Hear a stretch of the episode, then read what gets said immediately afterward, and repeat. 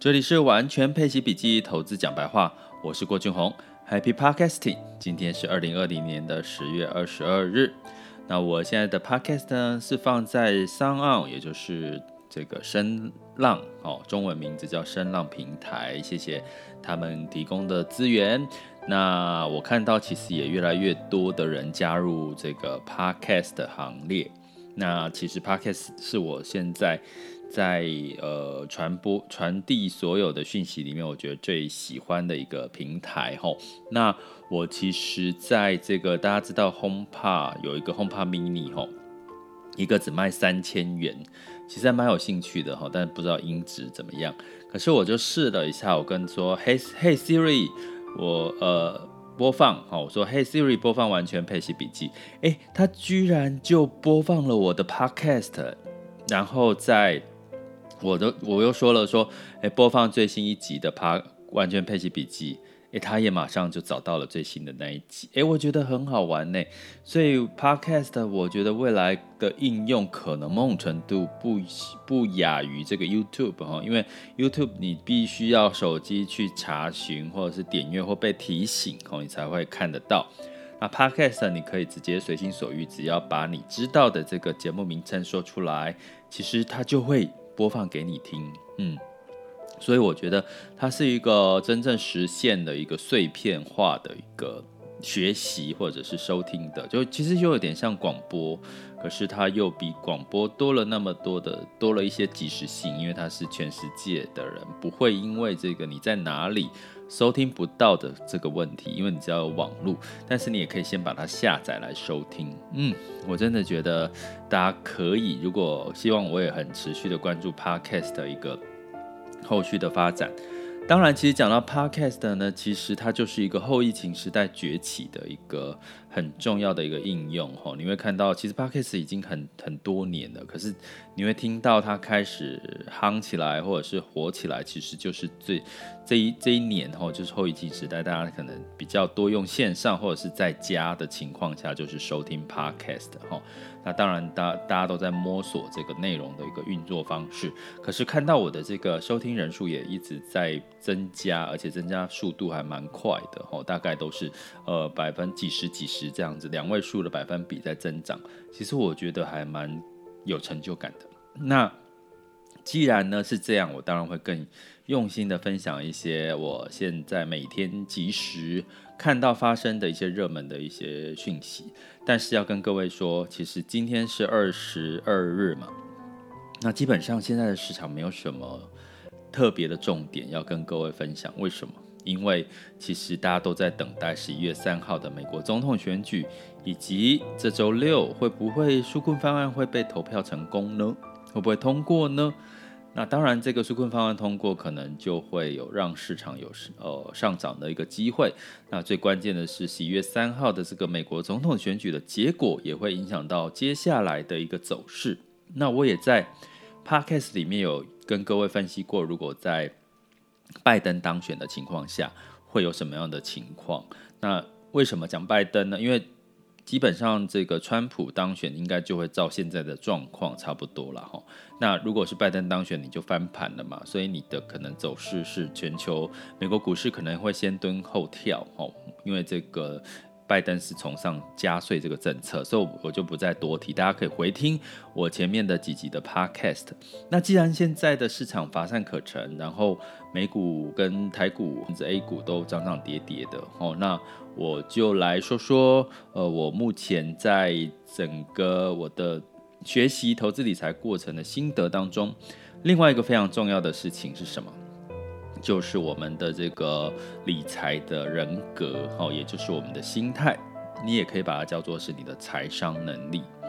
那所以呢，我们在讲这件事情的时候呢，我要必须讲，其实我的这过去二十多年来的投资理财经验，我发现其实你真正的成功获胜，哈，提高你的这个投资理财胜率的关键，百分之二十技巧哦。技巧其实只占了你百分之二十。诶，有很多人会问说，诶，为什么？为什么？为什么是百分之二十？我等一下来说明。那另外一个百分之八十是什么？就是来自于你的心态，来自于你的这个理财的人格，你的是自己的人格特质。为什么这样说？你举我讲一个例子，你就可以很清楚了。你想想看，你现在学的东西，每个人都知道，投资基金、投资个股要长期持有，投资基金也要定期定额。可是大家都学的东西都是一样。坦白讲，你从 YouTube 从各个领域收到的资讯都是一样的。那为什么每个人的财富结果是不一样的？因为你做的事情。就是你听的东西是一样，可是你做出来的行为就不一样。那你为什么做出来的行为不一样？是因为你的认知不一样，因为你摆的重点不一样。比如说，很多人呢一开始学投资就是你要买个股啊，就想买台积电啊，台积电没钱买，那就只有买零股嘛，吼。那这个情况呢，就会让他追求的是什么？你去想一想，你一开始投资理财，你想要买台积电，然后去买零股，去这样子去布局的话。通常某种程度里面有一个投机的心态，你可能希望透过台积电可以获利，好像这样子上涨翻倍的的一个几率嘛，好，好，那也没问题啊。如果你看好台积电，我觉得也很好啊，它是一个价值投资的概念。问题是很多人因为他的心态是拿台积电想要放长，可是却因为他觉得说，诶，我可能买了台积电，我很快就会看到结果，所以他可能每天看，哦，每天看台积电的走势。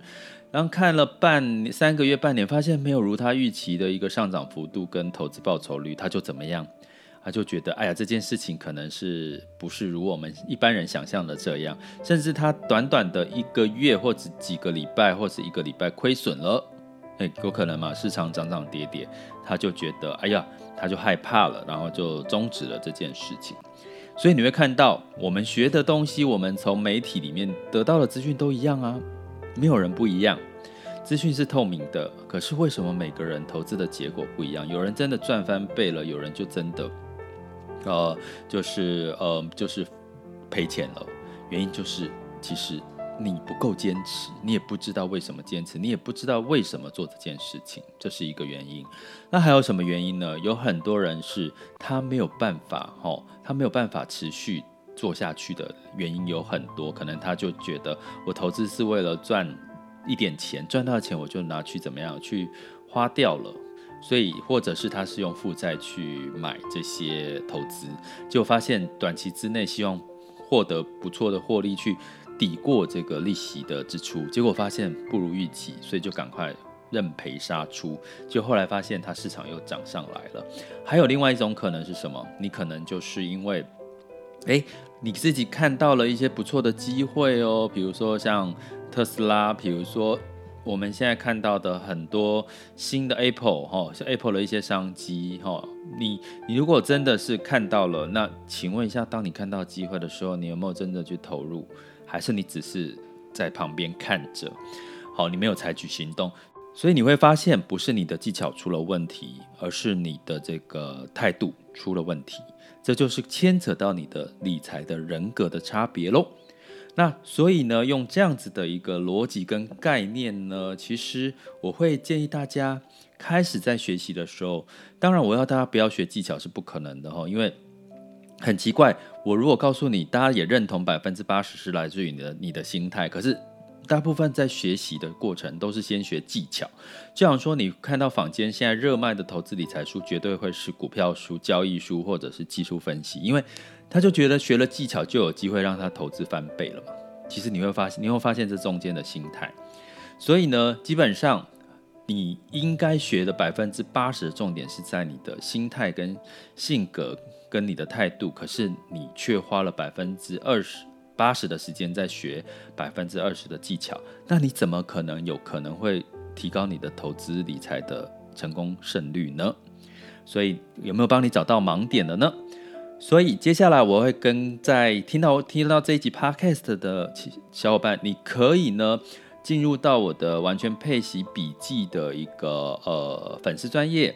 然后点选发送讯息，你可以找到一个超准的理财性格的测验。你可以透过这个理财性格测验去先初步的了解一下你自己是属于哪一种性格，并且在这个测验完之后会发送一个我的一个专门个别的解析呢的影片到你的信箱里面。诶，可以来玩玩看好吗？那所以呢，你可以透过这个方式开始开启你的理财性格的学习大门。当然，你可以透过我的网校哦，school 点 happy to be rich dot com，然后呢，进入到我的二十一堂的实操课里面，也有完整的一个章节来分析理财性格怎么做资产配置跟财务的一些避免踩到雷的一些方法。我相信，对于初步的去接触这个，不再着重在技巧，把一部分的时间请花在你的理财性格上面的一些学习上面，跟找到一个对的一个态度，其实你就可以大大的提高你的投资胜率喽。接下来进入到我们的二零二零年十月二十二日全球盘势轻松聊。那么在今天十月二十二日，其实，在周三的时候，美三大指数呢，美股是下跌的，那跌幅不深，都是在零点三五到零点二八 percent 左右。那欧股呢，一样是下跌的格局，欧股跌幅就比较深，平均在一点二九到一点九一左右。那原因是欧股的下跌，是因为医疗跟建筑类股的一个下跌，让虽然这个消费的雀巢跟电信产业的伊利信呢。其实都是一个不错的财报呢，但是因为这个医疗保健的这个下跌，让整个市场就抵消掉了。那在美股的部分，当然就是在观望这个新的纾困措施会不会达成协议呢？所以在纠结的情况下，就是上上下下喽。